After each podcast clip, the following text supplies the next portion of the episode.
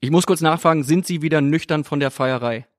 Ich war gar nicht so schwer angetrunken, weil ich am nächsten Morgen ziemlich früh ein Interview hatte mit dem ZDF Morgenmagazin. Das wird natürlich bei einem dicken Kopf äh, nicht so gut gewesen und deswegen habe ich, glaube ich, sogar kurz vor Mitternacht die Feier verlassen, räume aber ein, dass ich dem einen oder anderen alkoholischen Getränk zugesprochen habe, ja.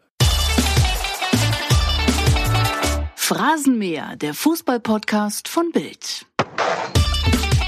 Moin Moin und herzlich willkommen zu einem ersten Phrasenmäher Spezial. Spezial deshalb, weil wir heute über sehr aktuelle Themen sprechen wollen, denn wir haben die EM bekommen. 2024 findet die Europameisterschaft in Deutschland statt und ich sitze hier in der DFB-Zentrale in Frankfurt dem Mann gegenüber, der maßgeblich daran beteiligt gewesen ist, Reinhard Grindel.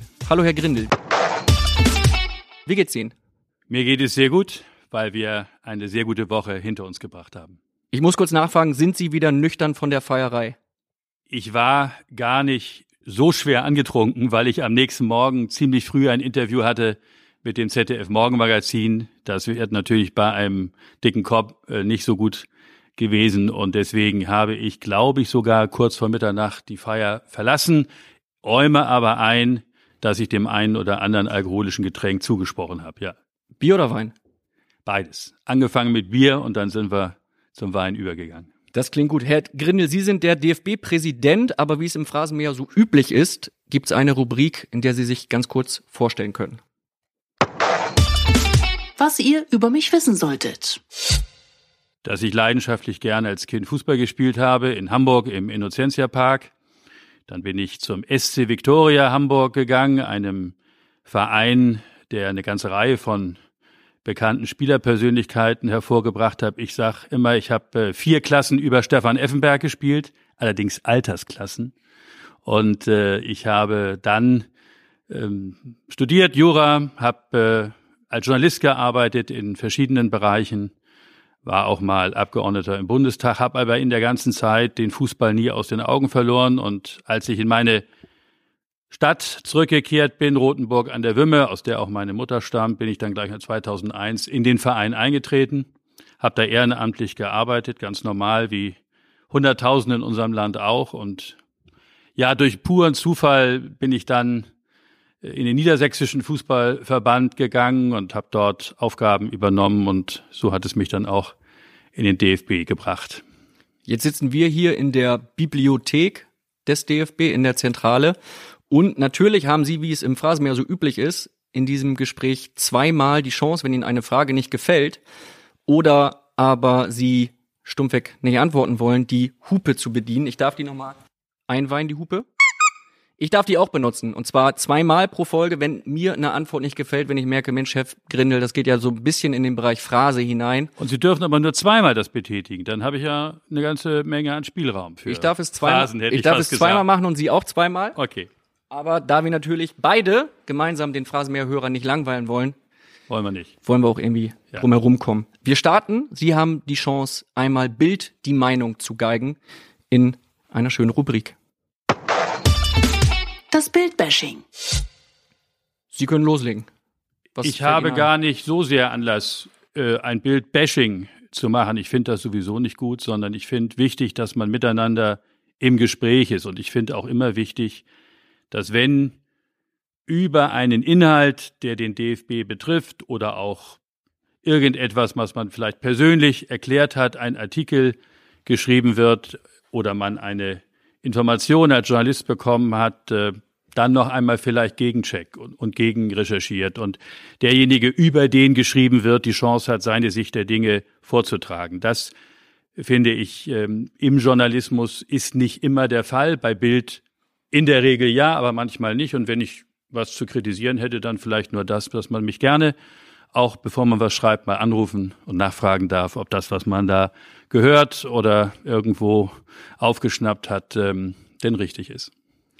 Heute mehr, hat mehr Beschwerden habe ich gar nicht. Ja, ja auch. Ja oder doch ab und zu oh. mal äh, ein freundlicheres Foto, weil es gibt so ein paar Fotos, wo ich gar nicht weiß, äh, dass ich überhaupt solche Grimassen machen kann, äh, die mich dann immer wieder verfolgen, äh, wo ich an irgendeiner Stelle irgendwie bisschen freudlos durch die Gegend geguckt habe Und diese Fotos, die kommen immer wieder, also nicht nur bei Bild, sondern auch bei vielen, nein, nicht vielen, aber einigen anderen Erzeugnissen. Und ich bin nicht fotogen, das weiß ich auch, eine meiner Probleme. Aber man wünscht sich manchmal, dass man ein klein bisschen freundlicher dem Leser gegenübertritt. Also vielleicht diese beiden Dinge, aber mehr Beschwer habe ich nicht. Dann nehmen wir das mit auf und informieren unsere Fotoredaktion. Heute sind wir auf der Tonspur unterwegs. Heute gibt's nicht äh, viel zu sehen, aber dafür ganz viel zu hören. Wir hüpfen mal rein. Ich habe ein paar Fragen vorbereitet. Die Hupe steht bei Ihnen, aber ich bin mir fast sicher, dass Sie gar nicht gebrauchen werden. Reden wir über die EM 2024. In der Sekunde, in der der Zettel gezogen wird, die Karte und drauf steht Germany, springen Sie auf, sind voller Freude. Können Sie uns mal mitnehmen auf die Reise? Was ist da in Ihrem Kopf, in Ihrem Körper los gewesen? Die pure Freude, die pure Ekstase? Ja, die große Freude, wenn ich ganz ehrlich bin, dass es vorbei ist, weil wir unglaublich viel in den letzten Monaten gearbeitet haben, aber eben dann natürlich positiv. Und weil mir in dem Moment klar war, dass nach den schwierigen Wochen und Monaten, die wir zweifelsohne nach dem Ausscheiden bei der Weltmeisterschaft hatten, das für unseren DFB einfach eine tolle Perspektive ist, dass wir auf allen Ebenen, sowohl bei der Bundesliga in Zusammenwirken mit den Verantwortlichen unserer Nationalmannschaft als auch an der Basis des Fußballs mit diesem Turnier ganz viel anfangen können, ganz viel Zukunftsperspektiven entwickeln können. Und wenn ich es ein klein bisschen hochtrabend sage, aber daran habe ich in dem Moment, wenn ich ehrlich bin, nicht so gedacht. Ich glaube auch, dass für unser Land die Integrationskraft des Fußballs zu nutzen, das eine ganz tolle Chance sein kann, in einer Zeit, wo ja das Nationale in vielen Ländern doch betont wird, in der Mitte Europas ein Fußballfest von Hunderttausenden von europäischen Fußballfans zu zelebrieren und dort, ja, wenn wir Glück haben, eben die Werte des Fußballs, die auch ja die Werte eines freien Europas sind, geradezu erleben zu können. Das ist schon eine tolle Chance. Aber wie gesagt, äh, im ersten Moment habe ich vor allen Dingen an die tollen Perspektiven für unsere Vereine, aber natürlich auch für die Nationalmannschaft und die Bundesliga gedacht. Sie sind direkt hochgeschossen. Es dauerte ein paar Sekunden, dann kam Philipp Lahm auch an ihrer Seite hoch. Sie sind da sehr ähm, schnell gewesen, ne? Also kommen schnell aus dem Sitzenden Stehen. Ja, das war ganz spontan. Wenn ich ganz ehrlich bin, habe ich mir vorher keine Gedanken gemacht, wie ich mich verhalte. Im Gegenteil, ich habe gelesen, dass ich vorher sehr in mich versunken gewesen sein soll. Ja, das ist wie nach dem Tor. Ich sag mal, da springe ich auch öfter auf und äh, das war, ich glaube, ein ganz wichtiges Tor für den deutschen Fußball, was wir da erzielt haben. Das haben Sie schön gesagt. Hat äh, die Kanzlerin direkt danach irgendwann gratuliert? Hat sie Ihnen äh, eine SMS geschickt oder angerufen? Nein, ich glaube, dass sie meine neue Handynummer gar nicht hat. Ich habe ja jetzt äh, eine Handynummer vom DFB und sie hatte meine alte Bundestagsnummer. Insofern, also ich weiß es nicht. Sie hat ja auch an dem Tag ein bisschen was anderes zu tun gehabt. Staatspräsident Erdogan war da. Ich habe dann eine Mitteilung bekommen, dass sie sich offiziell geäußert hat, uns beglückwünscht hat und natürlich auch die Chancen gesehen hat, äh, wie sie es formuliert hat, dass wir ein zweites Sommermärchen erleben. Vielleicht unter anderen Vorzeichen, weil das ist ja richtig, wenn das erwähnt wird, unsere Fans aus Südamerika und Afrika, die bei der Weltmeisterschaft dabei waren, nicht da sind. Aber ich finde auch, wir Europäer haben wunderbare Fans, wenn sie an die Isländer nur denken, aber auch an unsere österreichischen Freunde oder die Niederländer, die sicherlich in Scharen zu uns kommen werden und viele andere mehr. Also insofern äh, habe ich mich über Ihre Reaktion sehr gefreut. Sehr schön. Haben Sie ähm, schon einen Überblick? Können Sie uns verraten, wann und wo das äh, Finale stattfinden wird, beziehungsweise in welchem Stadion das Finale stattfinden wird 2024? Da muss ich die Bildzeitung gleich ein wenig korrigieren. Ich habe zu meiner großen Überraschung von irgendwelchen Absprachen und Entscheidungen, dass es Berlin sein soll, ähm, gelesen. Das wurde hineininterpretiert, weil wir in unserem Präsentationsfilm in der Tat ein bisschen die Geschichte dieser Euro vorweg erzählt haben. Und da ist in der Tat also sozusagen eher als filmische Darstellung angenommen worden, dass das Endspiel in Berlin stattfindet. Ich darf Ihnen aber sagen, äh, das haben die Filmproduzenten nur deshalb gemacht, weil die Bilder, die sie vom Berliner Stadion hatten, einfach schöner waren als vom Münchner. Die Wahrheit ist, es steht nicht fest, wo das Endspiel sein wird. Ich kenne auch nichts von irgendwelchen Absprachen, sondern das werden wir denke ich, mit der UEFA wenn die Zeit gekommen ist, besprechen. Und ich denke auch, dass da die UEFA am Ende äh, die Entscheidung äh, jedenfalls mit vorgibt, wie viele andere Dinge auch, was jetzt im Konkreten äh, die Zusammenstellung und die Arbeit des Organisationskomitees angeht, werden wir das mit unseren Freunden in der UEFA alles in Ruhe besprechen. Da haben wir ja nun ein bisschen Zeit dafür. Also es gibt für dieses und auch andere Themen keine Vorentscheidung. Wer wird 2024 DFB-Präsident sein? Sind Sie das noch? Ist es dann vielleicht schon Philipp Lahm? Das weiß ich nicht. Wer wäre denn eigentlich Ihr Wunschnachfolger eines Tages? Darüber habe ich mir noch überhaupt keine Gedanken gemacht. Das wäre auch ziemlich arrogant, weil das im Zweifelsfall ja auch unsere 21 Landesverbände und die Bundesliga entscheiden. Wissen Sie, ich sage Ihnen ganz offen, ich war heute Vormittag beim Verbandstag des Brandenburgischen Fußballverbandes. Und da ist mir ein großes Maß an Unterstützung, ja auch persönliche Zustimmung äh, doch entgegengekommen und darüber freue ich mich sehr. Und äh, das passiert häufig, wenn ich an der Basis bin, dass die Menschen unglaublich unsere Arbeit im DFB schätzen und äh, freundlich sind. Und das motiviert mich unglaublich. Und daher mache ich auch meine Arbeit gerne vor allem für die Vereine an der Basis gute Rahmenbedingungen zu schaffen, soweit wir das als DFB können. Und wenn man mit mir einverstanden ist, dann mache ich das noch, aber ich habe keine Pläne, wie lange und in welcher Form und deshalb eben schon überhaupt nicht so etwas, was Ihre Frage angeht. Kandidieren Sie im Jahre 2019 dann wieder? Das werde ich bei Zeiten mit meinen Freunden besprechen. Das äh, ist ja so, dass man vorgeschlagen wird von den Landesverbänden und das werden wir zu gegebener Zeit besprechen. Sie haben es eben angesprochen. Eigentlich haben Sie die positivste Nachricht äh, der ganzen Woche äh, verbreiten können. Sie haben mit dem Team zusammen die EM 2024 nach Deutschland geholt. Trotzdem werden sie permanent kritisiert und trotzdem stehen sie immer eigentlich mit negativen Schlagzeilen in der Presse. Was macht diese Kritik mit Ihnen persönlich? Ich sag mal mit Olli Kahn weiter, immer weiter darauf zu setzen, dass man gute Arbeit macht und dass sich am Ende gute Arbeit durchsetzt. Und es gilt das, was ich gerade eben gesagt habe. Wenn ich an der Basis unterwegs bin oder auch in den Bundesliga-Stadien und mit ganz normalen Zuschauern dort ins Gespräch komme, stelle ich fest, dass die Wertschätzung für meine Arbeit groß ist, dass die äh, durchaus äh, vieles, was wir machen im DFB auch anerkennen. Und insofern ziehe ich daraus, wie ich das gesagt habe, meine Kraft und ich arbeite nach bestem Wissen und Gewissen. Wahrscheinlich müssen wir in Zukunft besser darin werden, zu erklären, warum wir die eine oder andere Entscheidung getroffen haben. Wir haben vielleicht die eine oder andere Kritik auch zu sehr laufen lassen, in der Hoffnung, dass die Richtigkeit unserer Entscheidungen sich am Ende schon durchsetzt. Ich glaube, man muss vielleicht öfter einfach erklären und hoffen, dass das dann auch transportiert wird, warum man die ein oder andere Entscheidung getroffen hat, warum man sich in der einen oder anderen Situation so verhalten hat. Wir werden an der Stelle noch mehr, glaube ich, auch und gerade mit unseren Mitgliedern und mit den Fußballfans kommunizieren müssen.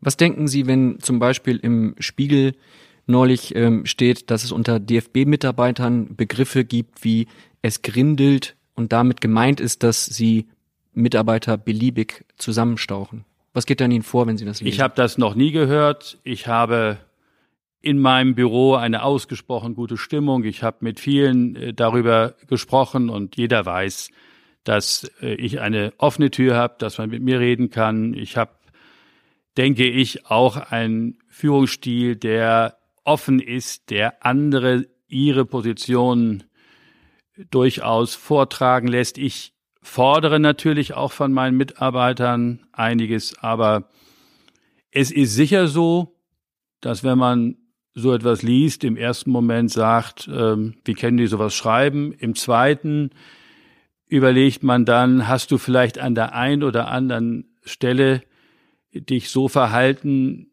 und irgendwelche Dinge abgeschickt, die du gar nicht so gemeint hast. Also Sicherlich ist es so, dass ich noch mehr versuche, ähm, mein Handeln ähm, zu überprüfen und äh, zu sehen, dass natürlich es gar nicht der Eindruck entsteht, dass man mit Mitarbeitern oder auch Dritten, mit denen man zu tun hat, nicht äh, menschlich hochanständig umgeht. Das ist ganz klar, das muss sein, da gibt's gar keine Frage.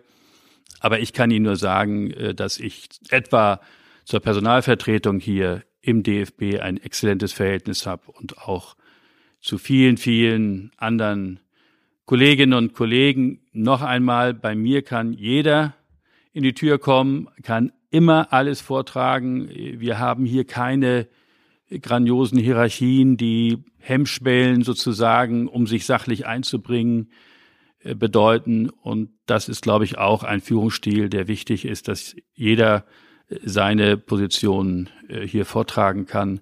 Aber klar ist, ähm, dass man, wenn man so etwas liest, sich immer überprüft, was man noch besser machen kann. Bei der ganzen Kritik und nach dem WM aus in der Vorrunde hatten Sie da mal einen Moment, wo Sie an einen Rücktritt gedacht haben? Nein. Zu keinem Zeitpunkt. Das kommt sehr spontan und sehr entschlossen, weil es einfach so war oder weil Sie. Wenn Sie mal das Spiel in München nehmen, am ja. 6. September, wo wir ein ganz anderes Gesicht unserer Nationalmannschaft gesehen haben, wo wir ja in der zweiten Halbzeit auch alle Chancen gehabt haben, das Spiel sogar zu gewinnen dann stellen Sie fest, dass das eben passieren kann, dass aus welchen Gründen auch immer, wir haben uns ja intensiv auch gerade gemeinsam mit der Bundesliga in der Analyse von Jogi Löw damit beschäftigt, dass äh, solche Negativerlebnisse zum Fußball dazugehören, dass man aber dann die wichtigen und richtigen Schlüsse daraus zieht. Ich bin sehr froh, dass das Jogi Löw getan hat, dass wir, wie gesagt, in München einen sehr guten Auftritt gehabt haben Darauf setze ich auch, dass wir bei den nächsten Nation League Spielen, die ja jetzt im Oktober auswärts in den Niederlanden und in Frankreich anstehen, auch wieder eine gute Mannschaftsleistung sehen. Und insofern darf man dann in der schnelllebigen Zeit von kurzfristigen, in der Tat sehr heftigen Rückschlägen äh, sich dann nicht beirren lassen, wenn man gemeinsam mit seinen Kollegen der Auffassung ist, dass der Weg, den man eingeschlagen hat, richtig ist. Wir müssen ja sehen, keine Entscheidung, die öffentlich diskutiert worden ist, habe ich alleine getroffen, sondern solche Entscheidungen trifft man im Präsidium des DFB oder in der Delegation. Das wäre ja völlig verkehrt, wenn man als Präsident hier Alleingänge machen würde, sondern das ist im Team immer entschieden worden. Am Ende trägt man natürlich als Präsident eine Verantwortung, das ist auch wahr. Aber wir haben wirklich mit vielen, die auch lange im Geschäft sind und natürlich dem sportlichen Leiter für alles, wenn man so will, Oliver Bierhoff, diese Entscheidungen, die da im Sommer diskutiert worden sind, getroffen. Und ähm, insofern fühle ich mich dann jetzt durch den weiteren Gang der Dinge auch bestärkt, dass eben nicht alles schlecht ist, sondern wir auch ein besseres und ein gutes äh, Gesicht äh, der Nationalmannschaft gesehen haben. Mesut Özil ist kein Gesicht dieser Nationalmannschaft, er ist kein Gesicht mehr dieser Nationalmannschaft. Sind Sie froh, dass er nicht mehr für Deutschland spielt? Nein. Ich finde erst einmal, dass zu dem Thema alles gesagt worden ist. Ich hätte mich gefreut, wenn Mesut Özil weiter für Deutschland gespielt hätte. Ich bin auch bis zu einem gewissen Zeitpunkt davon ausgegangen, dass das so sein würde. Punkt. Würden Sie ihm nochmal eine Rückkehr in die Nationalelf anbieten? Das ist also eine Frage. Wären Sie gesprächsbereit, wenn er gesprächsbereit und erreichbar wäre? Das scheint ja ein großes Problem zu sein bei ihm. Das ist eine Frage, das wollte ich eben gerade auch sagen, die natürlich davon abhängt, dass man einmal ins Gespräch kommt, dass man mit ihm auch darüber spricht, warum er das eine oder andere offenbar so empfunden hat, wie das in seinem Statement niedergelegt ist und das ist ja auch das Ziel gewesen von Jogi Löw und Oliver Bierhoff, mit ihm ins Gespräch zu kommen. Ich habe zu keinem Zeitpunkt, weil das heute auch in der einen oder anderen äh, Zeitung steht, irgendeinen Druck an der Stelle machen wollen, sondern ich habe nur gesagt, dass ich es aus dem Fußball so kenne, wenn man eine Mannschaft verlässt oder einen Verein wechselt, dass man darüber mit seinem Trainer spricht und ich es schade finde, dass dieses Gespräch bisher nicht zustande gekommen ist. Weil ich finde, wenn man Probleme miteinander hat, dann muss man miteinander sprechen. Und ich will darauf verweisen, äh, dass wir das ja mit Ilkay Gündoğan intensiv gemacht haben. Ich habe persönlich zum Beispiel mit ihm auch vor dem Länderspiel gegen Frankreich ein gutes Gespräch geführt, wie er es auch empfunden hat. Ilkay Gündoğan hat nach dem Frankreich-Spiel vor Journalisten gesagt, dass wir auch untereinander, er und ich, nie ein Problem gehabt haben. Das hat mich sehr gefreut. Und natürlich stellt man sich die Frage, warum sagt der eine, wir haben nie ein Problem untereinander gehabt und der andere kommt zu einem kritischeren Urteil und darüber zu sprechen, zu sehen, ob man vielleicht auch das eine oder andere Missverständnis aus dem Weg räumen kann. Das wäre sinnvoll, aber ich akzeptiere auch, wenn das nicht möglich ist. Ich mache keinen Druck, sondern die Dinge sind so, wie sie sind und damit muss man sich dann abfinden. Sie wurden ja massiv angegangen in dieser Twitter-Trilogie, in den äh, Özil-Erklärungen. Da wurde auch ähm, der Vorwurf erhoben, sie seien äh, rassistisch muss die doch eigentlich ziemlich brutal treffen, sowas, oder?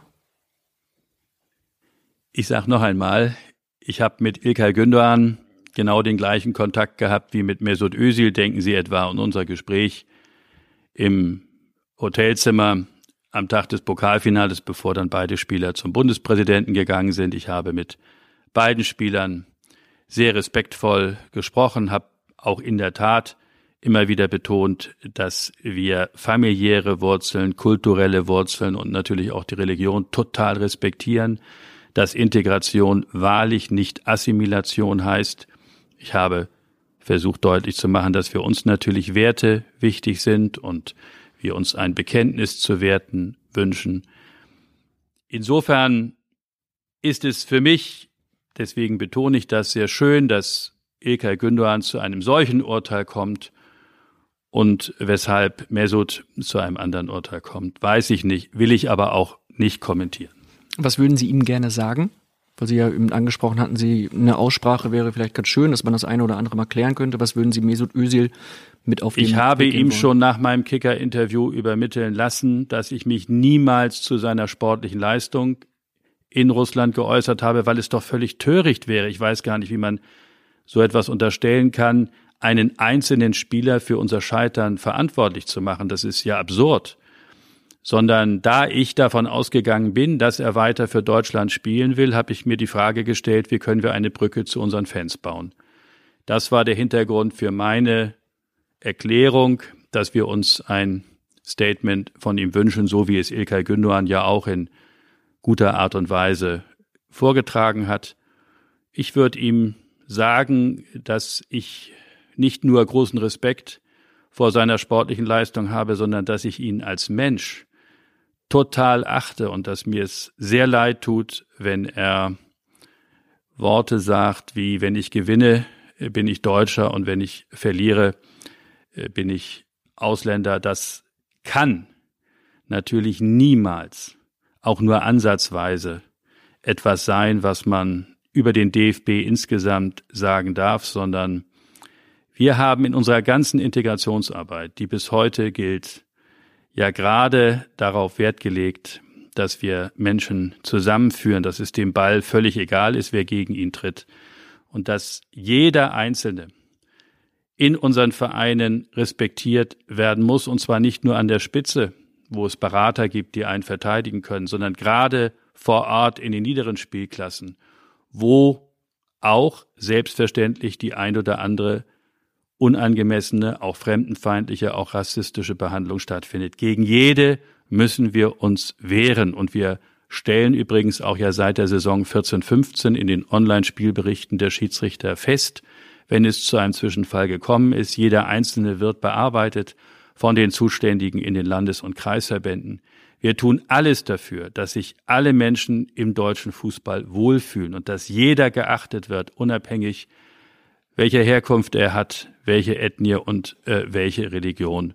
Und das hätte ich ihm gerne vorgetragen, dass das zutiefst meine Auffassung ist.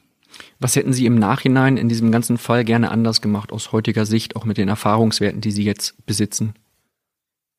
Ich habe mich bei der Kaderpräsentation am 15. Mai schon vor unsere beiden Spieler gestellt, weil ja schon einen Tag nach der Veröffentlichung der Fotos ähm, es zu sehr heftigen Reaktion gerade auch in den sozialen Medien gekommen ist.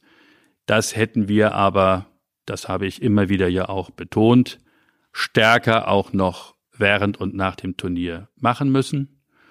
Und ich hätte sofort als mein Interview im Kicker, wo ich nochmal betont, mich überhaupt nicht zu seiner sportlichen Leistung geäußert, sondern versucht habe, eine Brücke zu den Fans zu bauen, nachdem ich festgestellt habe, dass es dort eben zu Missverständnissen oder auch Missinterpretationen gekommen ist. Da hätte ich viel stärker gegen angehen müssen, weil dieses äh, nicht geht, dass man auch nur ansatzweise den Eindruck ähm, erweckt, hier würde ein einzelner Spieler verantwortlich gemacht. Ich war zu der Zeit als Mitglied des FIFA Council in Russland, hatte dort Verpflichtungen und ähm, hätte trotzdem sehen müssen, dass äh, das klargestellt wird. Um das nochmal aber deutlich zu sagen, ich habe einen Weg versucht äh, zu suchen, ähm, über seine Berater ähm, ihm das mitzuteilen, dass bitte das Interview insgesamt gelesen wird, um deutlich zu machen, dass das, was in einzelnen Agenturmeldungen und Berichten dann stand, nicht richtig ist.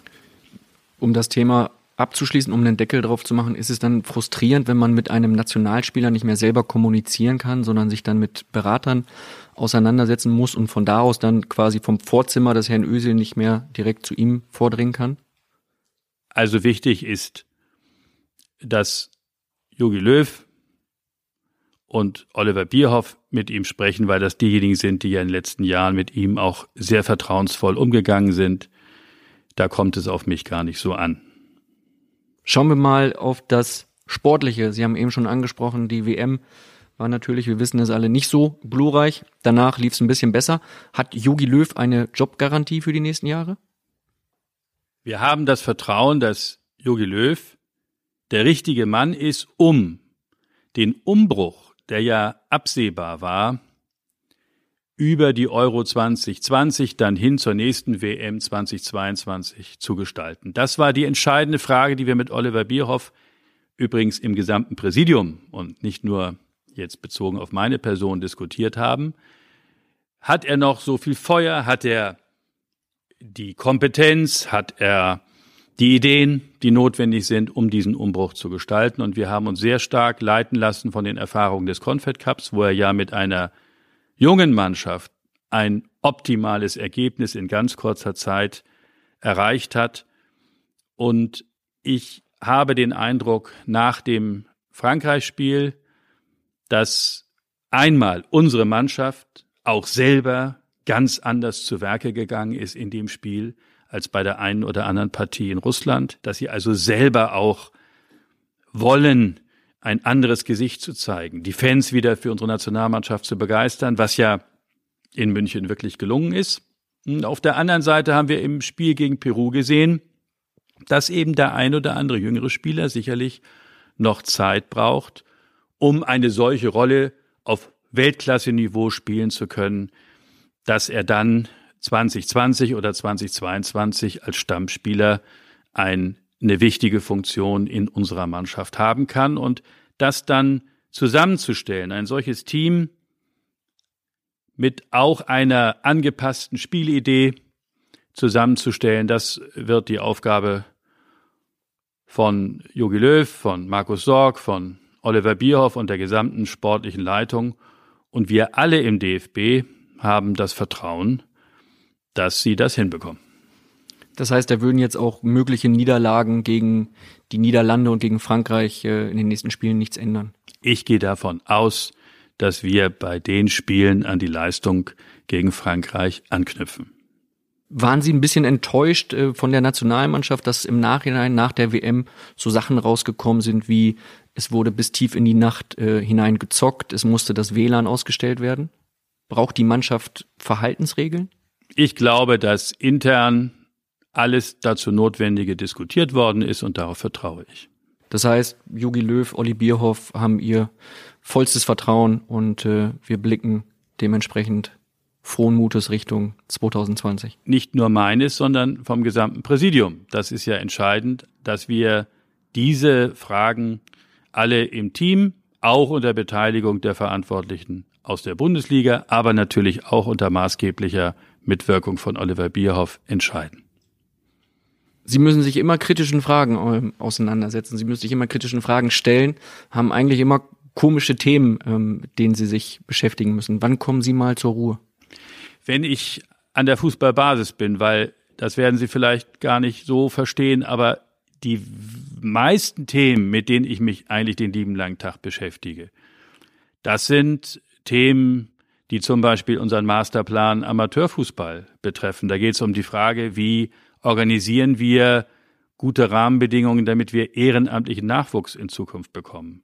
Das ist immer schwieriger. Früher so in den 70er, 80er Jahren, als ich gespielt habe, war es ganz selbstverständlich, dass sich Vereinsmitglieder zur Verfügung gestellt haben als Trainer, dass Eltern nicht einen Mannschaftsbus verlangt haben, sondern mit ihren Autos die Kinder selber zum Auswärtsspiel gefahren haben, dass da jemand war, der die Kasse geführt hat und dann auch freiwillig sich einzeln zusammengetan haben und das Vereinsheim ähm, äh, bestückt haben.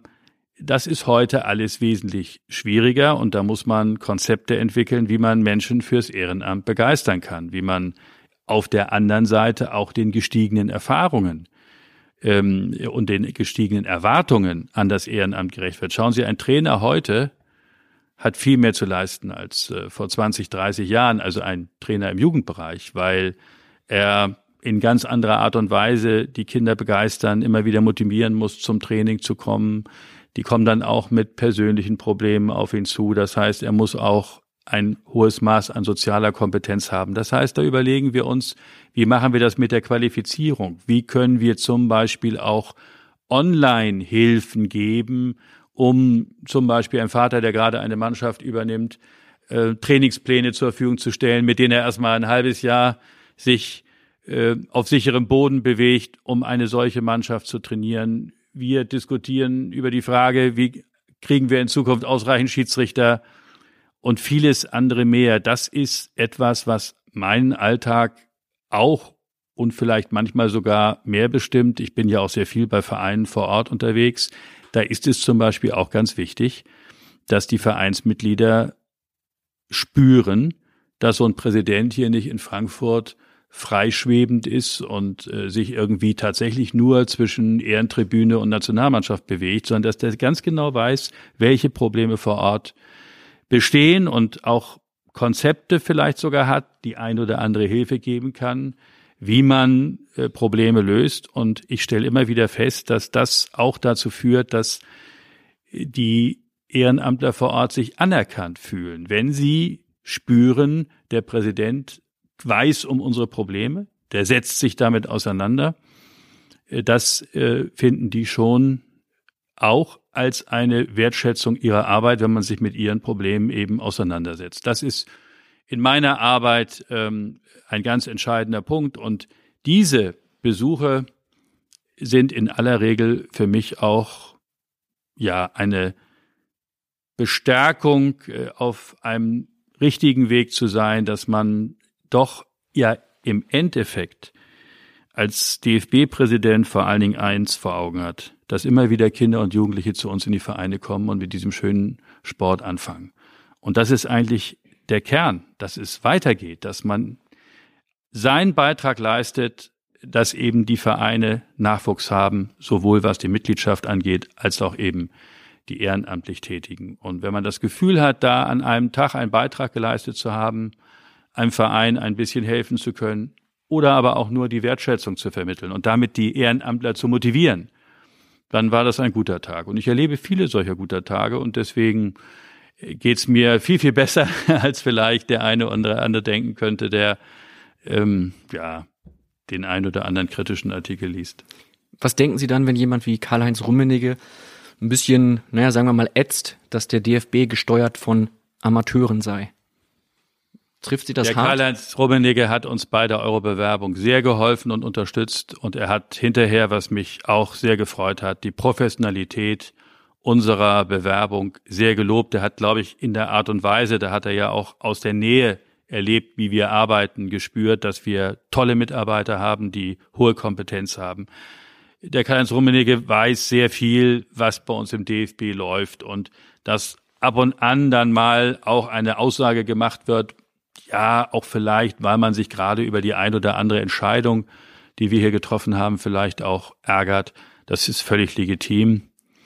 Ich weiß nicht, wer es war, war es Bruno Labbadia oder so, ich würde das mal nicht hochsterilisieren. Ja. Also ähm, äh, wir haben wirklich ein gutes Verhältnis zwischen dem DFB und der Liga und ich glaube, dass die Euro-Bewerbung und äh, der Erfolg jetzt mit der Vergabe, um dieses schöne Thema der Woche nochmal aufleben zu lassen, auch eine unglaubliche Chance ist, weiter zusammenzukommen, sich intensiv abzustimmen. Wie nutzen wir jetzt äh, diese große Chance, damit für alle im deutschen Fußball aus den kommenden sechs Jahren und dann mit dem tollen Schlusspunkt des Turniers selber Positives erwächst? Denken Sie etwa an die Besprechung, die wir mit Jogi Löw gehabt haben nach der WM über drei Stunden, eine sehr gute Zusammenkunft, wo wir uns eben versprochen haben, enger uns abzustimmen in den Bereichen Trainerausbildung, Talentförderung, eben enger daran zu arbeiten, jetzt äh, unsere Nationalmannschaft noch schlagkräftiger zu machen. Und nun haben wir natürlich ein tolles Projekt in den sechs Jahren, das tatsächlich zu konkretisieren und als einen vorläufigen Endpunkt dann zu sagen, 2024 wollen wir ein Team im Turnier haben, das um den Titel mitspielen kann. Also ich glaube, dass an dieser und vielen anderen Stellen und Themen wir die große Chance haben, enger zusammenzurücken. Und das muss, glaube ich, sein, die ganzen Kompetenzen im deutschen Fußball zu bündeln. Und die Euro-Entscheidung ist dafür ein guter Ausgangspunkt. Wie wollen Sie bis 2024 die Fans wieder auf Ihre Seite holen? Es gibt große Probleme mit den Fans, mit den Ultras. Gibt es da eine Möglichkeit, irgendwann Frieden zu schließen? Ich finde schon, weil wir haben in diesem Haus und ähm, in einer Tagungsstätte in Köln über jeweils vier Stunden mit den Fans intensiv diskutiert. Und zwar über die Probleme, die sie angemeldet haben. Und mein Eindruck war, dass die sehr genau gespürt haben, dass wir erstens hier keine Betonköpfe sind, äh, die nicht offen sind äh, für Vorschläge und auch Bedenken der Fanszenen, sondern dass wir uns intensiv mit vielen Fragen auseinandergesetzt haben. Und wir haben eben auch deutlich gemacht, dass das eine oder andere nicht ganz so einfach zu lösen ist. Wir haben von uns ja auch Schritte unternommen, um Glaubwürdigkeit und Vertrauen zu schaffen. Das war der Sinn des Präsidiums des DFB, die sogenannten Kollektivstrafen auszusetzen. Wir haben uns auf den Weg gemacht, eine bundeseinheitliche Richtlinie für Fanutensilien äh, zu verabschieden dass es aber dann das Hausrecht des einen oder anderen Stadioneigentümers gibt, der nicht gezwungen werden kann, diese Richtlinie auch eins zu eins umzusetzen. Das ist eben so eine der Probleme, die wir den Fanvertretern deutlich machen mussten, dass wir zwar eine solche Richtlinie einvernehmlich mit der Liga auf den Weg gebracht haben, dass wir aber nicht in jedem Fall das Hausrecht überspielen können der Stadioneigentümer. Wir haben den Wunsch, mehr Transparenz zu schaffen bei unserer Sportgerichtsbarkeit auch erfüllt. Wir haben jetzt äh, in Zukunft vor, die Urteile, die gesprochen werden, zu veröffentlichen. Wir wollen auch, wo das angemahnt wird, Fanvertretern die Gelegenheit geben, bei sportgerichtlichen Verfahren ihre Argumente vorzutragen. Das heißt, wir haben, glaube ich, eine ganze Reihe von wichtigen Schritten unternommen, um im Gespräch zu bleiben. Und trotzdem gibt's aber im, in den Stadien immer wieder ja, Gesänge wie Scheiß DFB. Ja, das, ähm, gut, ich sage Ihnen mal ein Beispiel. Da geht es um die Montagsspiele in der dritten Liga.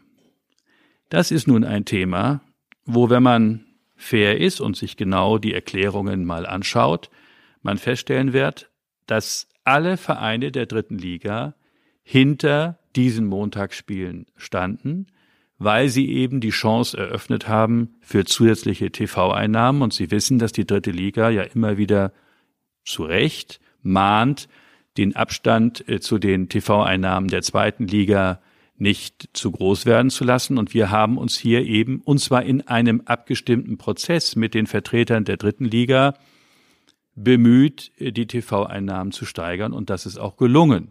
Und bevor wir diesen Abschluss getätigt haben, im Interesse der Vereine der dritten Liga, haben wir sie natürlich gefragt, seid ihr damit einverstanden, unterstützt ihr auch den Gedanken, dann Montagsspiele zu machen.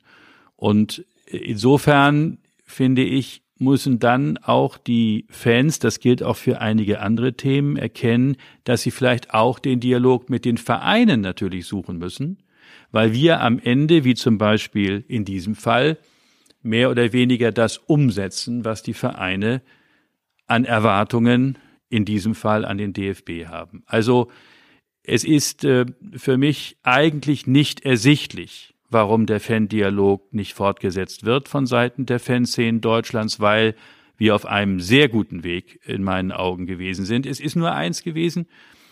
In der zweiten Sitzung haben wir natürlich gesagt, wir haben nun auch ein paar Wünsche.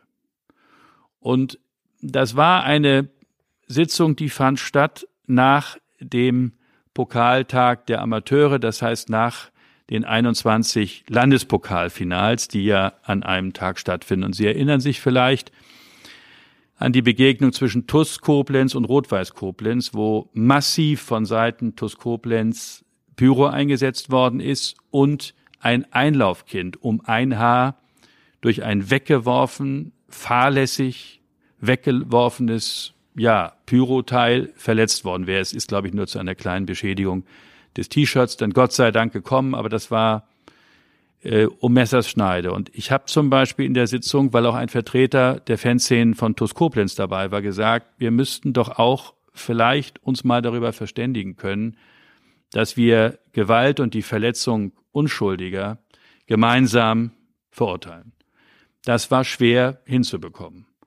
Und insofern, ähm, jedenfalls, ich will, um das ganz klar zu sagen, es ist also offen geblieben. Es ist nicht abgelehnt worden. Es ist aber auch nicht so gewesen, dass nun die Fanvertreter sofort gesagt hätten, wo ist die Erklärung, die wir hier unterschreiben können, sondern es war eine zähe Diskussion, wie gesagt, nochmal, damit da keine Fehlinterpretation stattfindet, mit einem offenen Ende. Aber es war eben zu spüren, wenn wir sozusagen als DFB und DFL auch mal sagen, wo ist denn euer Beitrag, damit für alle, eben auch für dieses Einlaufkind, das ein schönes, friedliches Standarderlebnis ist, da dann doch an der einen oder anderen Stelle dann ähm, sozusagen gesagt wurde, jetzt wollen wir aber doch wieder mal zu unseren Themen kommen. Lange Rede, kurzer Sinn.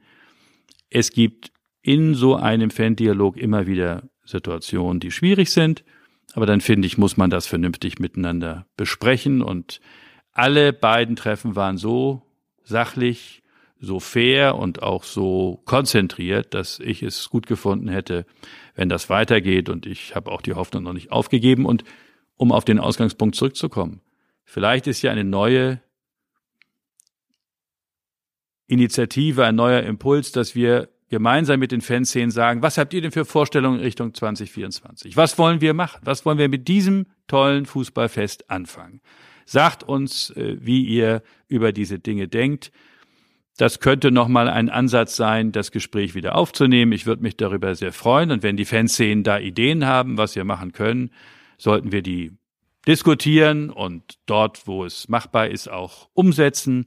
Das wäre für mich auch eine Vorstellung, denn es werden ja aus 23 Ländern zu uns Fans kommen und ähm, die haben auch ihre eigene Kultur, die haben auch ihre Erwartungen. Würden das wäre schön, dass wir das hinbekommen. Würden Sie Pyrotechnik äh, legalisieren bis 2024? Das ist eine so schwierige Frage, dass man das in wenigen Sätzen sinnvollerweise nicht klärt, äh, sondern äh, man muss auch darüber diskutieren, wie sehen das eigentlich die Ordnungsbehörden in den betroffenen Städten. Mhm. Es gibt ja auch rechtliche Rahmenbedingungen, die muss man mal abklopfen. Das kann man nicht so in ein, zwei Sätzen sagen. Das ist ein sehr sensibles Thema und Sie müssen wissen, ein früherer Fan-Dialog ist schon mal daran gescheitert, dass die Fanszenen eine zu große Erwartung an den DFB unterstellt haben, dass Pyro vielleicht in bestimmter Weise legalisiert werden könnte. Und es ist nicht gut, wenn man da falsche Hoffnungen weckt. Wir haben nur immer in dem Dialog gesagt, es wird kein Thema ausgeklammert, es wird kein Thema sozusagen äh, zum ähm, Nicht-Thema erklärt. Wir haben aber mit den Themen, wo wir eher auf ein Stück kommen konnten, angefangen weil das Pyro-Thema sicherlich sehr schwierig ist. Aber noch einmal, weder in die eine noch in die andere Richtung will ich mich positionieren, sondern sagen, wir müssen erstmal die ganzen rechtlichen Rahmenbedingungen abklopfen, inwieweit wir dort überhaupt Gestaltungsmöglichkeiten haben. Denn Sie sehen ja am Thema Fanutensilien, da gab es dann auch wieder Irritation, weil halt, wie ich gesagt habe, das Hausrecht des ein oder anderen Stadions zu beachten ist. Und insofern war für mich auch immer wichtig zu sagen, bevor wir uns dieses Themas sportpolitisch zuwenden, müssen wir erstmal rechtlich wissen, was wir eigentlich für Spielräume haben. Sie haben in einer äh, internen äh, Mail geschrieben, die Frankfurter Fans sind unberechenbar. Ähm, bereuen Sie das und äh, wie kann es sein, dass DFB-Interner immer nach außen dringen? Haben Sie den Laden da nicht im Griff, würde man fragen, wenn es ein klassisches Unternehmen wäre? Die Vergabe der Euro 2024 hat im letzten halben, im letzten Jahr meine Arbeit sehr stark bestimmt und ich habe an vielen ganz verschiedenen Stellen mir Gedanken gemacht, wo kann es Gefahren oder Risiken geben. Und ähm, wichtig ist, dass am Ende wir diese Frage gar nicht mehr beantwortet haben. Und ich auch immer gesagt habe, dass ich im Zweifel das Urteil unserer Mitarbeiter auch mittrage. Es ist wirklich so gewesen, dass dieses Thema nicht weiterverfolgt worden ist, weder in die eine noch in die andere Richtung, sondern das alles Überragende am Ende war, dass wir gesagt haben, wir wollen ein volles Stadion haben. Und das war in unseren Augen in Sinsheim zu gewährleisten. Das war eine Entscheidung des Präsidiums. Und insofern ist die Frage, ob das, was ich dort als Risiko beschrieben habe, tatsächlich berechtigt war oder nicht, gar nicht weiter verfolgt worden. Ich habe es auch für mich gar nicht weiter verfolgt, aber wie man ja meiner E-Mail entnehmen kann, habe ich am Ende auch äh, gesagt, wenn die fachliche Bewertung zu einem anderen Ergebnis kommt, würde ich das akzeptieren. Es ist aber gar nicht mehr so gewesen, weil, wie gesagt, die Frage der Kapazität, das ist äh, uns abzunehmen, äh, am Ende eine ganz überragende und die entscheidende Rolle gespielt hat. Haben Sie den Maulwurf gefunden, intern beim DFB, der die Mails weitergegeben hat an die Medien? Nein.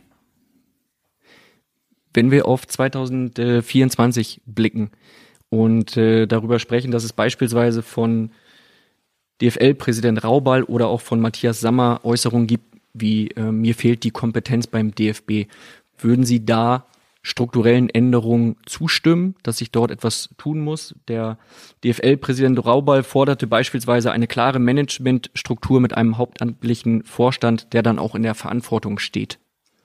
Das macht jetzt wenig Sinn, äh, wenn ich als DFB-Präsident an der Stelle schon sagen würde, wie am Ende eine Struktur vielleicht bei uns aussehen sollte, sondern ich gehe davon aus, dass wenn die Strukturdiskussion in der Liga, die ja im Augenblick geführt wird, wie also die DFL sich in Zukunft aufstellen will, beendet ist, dass dann unsere Kollegen von der DFL mit dem ein oder anderen Vorschlag auf uns zukommen. Wir haben Ende September nächsten Jahres den Bundestag, wo möglicherweise über solche Fragen zu entscheiden wäre. Vielleicht kann man auch durch Änderungen in unseren organisatorischen Abläufen und in den Zuständigkeiten zwischen DFB e.V. und DFB GmbH zu einer effizienteren Arbeit kommen. Ich will nur darauf verweisen, dass wir uns ja verändert haben. Wir haben ja im DFB früher sieben Direktionen gehabt, jetzt haben wir noch vier. Wir haben Aufgaben gebündelt, wir haben unsere wirtschaftlichen Aktivitäten in der DFB GmbH gestärkt. Das heißt, wir haben das gemacht, was auch steuerrechtlich geboten ist. Wir haben den gemeinnützigen Bereich und den wirtschaftlichen Geschäftsbetrieb stärker voneinander abgegrenzt. Insofern ist es nicht so, dass wir nicht hier ohnehin schon zu organisatorischen Veränderungen gekommen wären und inwieweit man das weiter ausbaut oder an der einen oder anderen Stelle auch satzungsmäßig zur Veränderung kommt, das müssen wir jetzt im Lichte von Initiativen, wenn sie denn auf uns zukommen, prüfen und äh, dem will ich überhaupt nicht äh, vorgreifen. Sind Sie aus Ihrer Sicht ein guter DFB-Präsident oder sagen Sie, Mensch, da ist noch Luft nach oben, aber bis 2024 ist ja auch noch ein bisschen Zeit? Das wäre, glaube ich, ein bisschen sich selbst überheben, wenn man sich nun selbst benotet. Das sollten andere machen. Äh, wichtig ist für mich, das habe ich vorhin schon mal gesagt, dass die Basis einverstanden sein muss mit dem, was der Präsident macht, genauso wie die Spitze. Und äh, wie gesagt, das sind auch diejenigen, die ja am Ende darüber entscheiden, ob man seine Arbeit fortsetzen darf oder nicht. Und diesem Votum muss man sich dann stellen, aber ich werde mir selber jetzt keine Noten geben. Kommen wir langsam zum Ende mit einer Frage, die ich Ihnen gerne stellen würde. Was würden Sie gerne am Fußball ändern, wenn Sie einen Wunsch frei hätten? Ich glaube, der Wunsch ist, möglichst viel zu lassen, wie es ist, weil ja doch ähm, eine ganze Reihe von Neuerungen sicherlich für mehr Gerechtigkeit gesorgt haben. In jedem Fall das Hawkeye bei der Torerzielung. Ich hoffe, der Videoassistent setzt sich auch gut durch. Was ich mir, aber das hängt mit den Regeln nicht zusammen, wünschen würde, etwas mehr Gelassenheit, etwas mehr Geduld, weniger Aufgeregtheiten und dass man mit allen, die im Fußball unterwegs sind, das ist der Trainer, das ist aber auch der Physio, das ist der Finanzvorstand, der Manager, auch der Präsident, vielleicht ein bisschen mehr Langmut hat, weil ich schon glaube, dass an der einen oder anderen Stelle es gar nicht verkehrt ist, lange Linien zu ziehen und nicht nur von Spieltag zu Spieltag zu denken.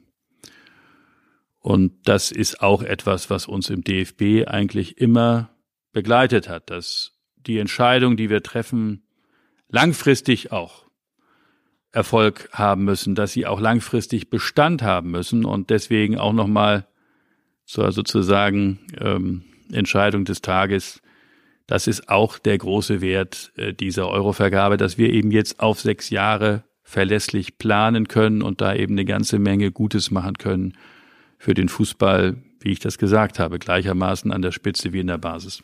Schnelle Frage, schnelle Antwort. Welche Schlagzeile würden Sie gerne mal über sich lesen? Dass ich wieder mal auf dem Platz gestanden und dann vielleicht sogar ein Tor geschossen habe. Das habe ich nämlich schon lange nicht mehr hingekriegt. Sie spielen in der Traditionsmannschaft? Nein, ich habe früher, aber auch ganz selten nur in der Bundesliga, in der in der Bundestagsmannschaft oh, gespielt. Kleiner und, Unterschied. Ähm, ja, ja, Gottes Willen, ja. Und ähm, ich äh, spiele hier in der DFB-Mannschaft aber nicht mit, weil die Jungs sind so gut. Äh, da würde ich ein Hemmschuh sein. Nein, ich spiele ab und zu mal, man nennt das so, äh, Promi-Mannschaften oder Traditionsmannschaften oder so. Da habe ich aber auch schon lange nicht mehr Zeit gehabt und das würde ich gerne mal wieder machen. Herr Grindel, vielen Dank für das schöne Gespräch. Damit es für Sie, für mich, für alle Phrasenmäher-Fans da draußen ein versöhnliches Ende dieser Episode gibt, stelle ich Ihnen noch eine Frage, die Sie so beantworten werden, wie alle Fußballfans es sich wünschen. Wer wird Europameister 2024? Deutschland.